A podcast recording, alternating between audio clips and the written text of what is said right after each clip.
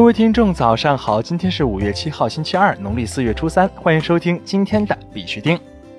以下是昨天行情。截止到昨天晚上十八点，根据 Coin Market Cap 数据显示，全球数字货币市场总市值为一千七百八十四亿四千五百一十五万美元，二十四小时成交量为四百六十六亿两千两百三十四万美元。比特币报五千六百八十八点一三美元，较前一天跌幅为百分之一点四九。以太坊报一百六十一点二三美元，较前一天跌幅为百分之一点二三。昨天的恐慌与贪婪指数为五十七，前天为六十七，贪婪程度有所下降。BTC 目前的价位不适合进行交易，建议保持观望。从日线图上看，我们希望回踩能够维持在日线上升通道的中轨位置，大概是五千六百点，否则有可能会跌到五千三百点附近。在这里是我们认为的最重要的支撑位置。在这里呢，必须停下是要提醒各位，投资有风险，入市需谨慎。相关资讯呢，不为投资理财做建议。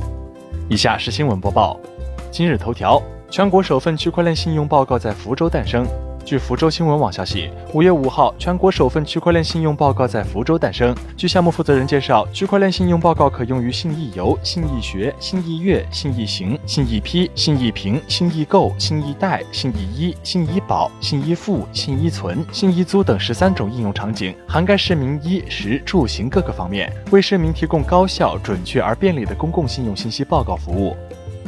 以色列数字货币交易所 Bits of Gold 宣布进军欧洲市场。据 Finance Magnet 消息，以色列数字货币交易所 Bits of Gold 刚刚宣布了进军欧洲市场的计划。该公司还将推出一项服务，允许其他国际应用和交易所买卖比特币和以太坊，同时依靠 Bits of Gold 系统来管理合规银行的流动性基础设施，希望将其成功的比特币交易经验拓展应用到国际市场。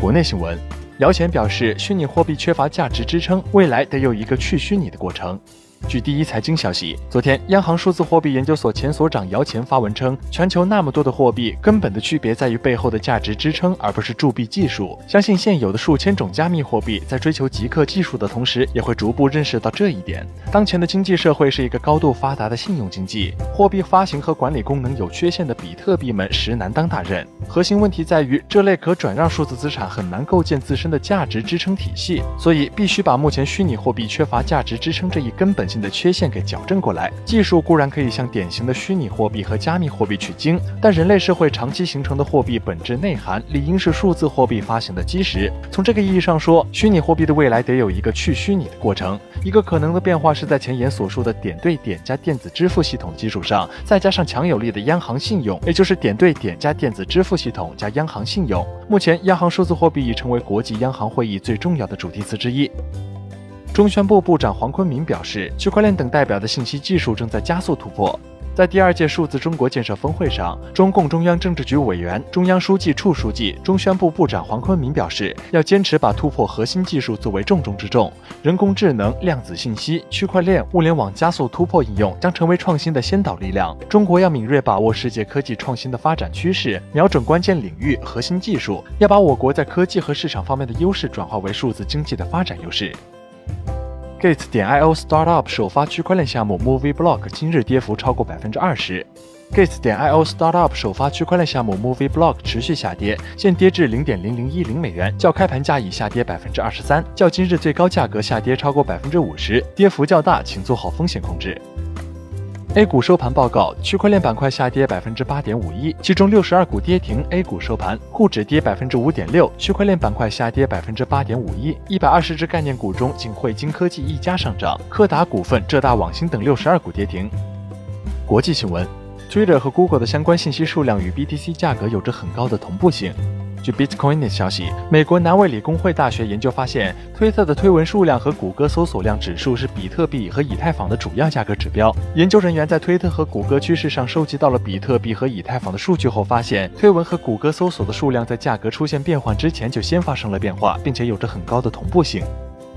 IBM 印度研究实验室负责人表示，印度是区块链等技术研究应用的理想训练场。据 Financial Express 消息，IBM 印度研究实验室负责人加吉在接受采访时表示，其2019年的首要任务是在企业人工智能和区块链领域引领专业研究。区块链是 IBM 印度研究实验室关注的重点。印度的多样性使其成为人工智能、区块链研究开发概念验证实时应用的理想训练场。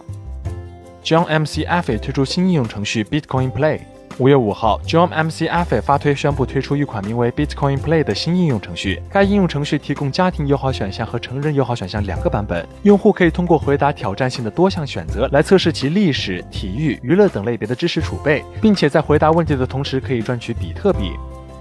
Apple 智能手表新应用程序可以支持比特币闪电支付。据 CoinDesk 消息，Apple 智能手表新应用程序“闪电网络钱包 ”Blue Wallet 允许用户通过闪电支付技术接收比特币。交易者可以使用智能手表应用程序生成 QR 方形条形码，对方可以使用智能手机扫描进行收付款。截至五月五号，它可以从 iTunes 商店正式下载。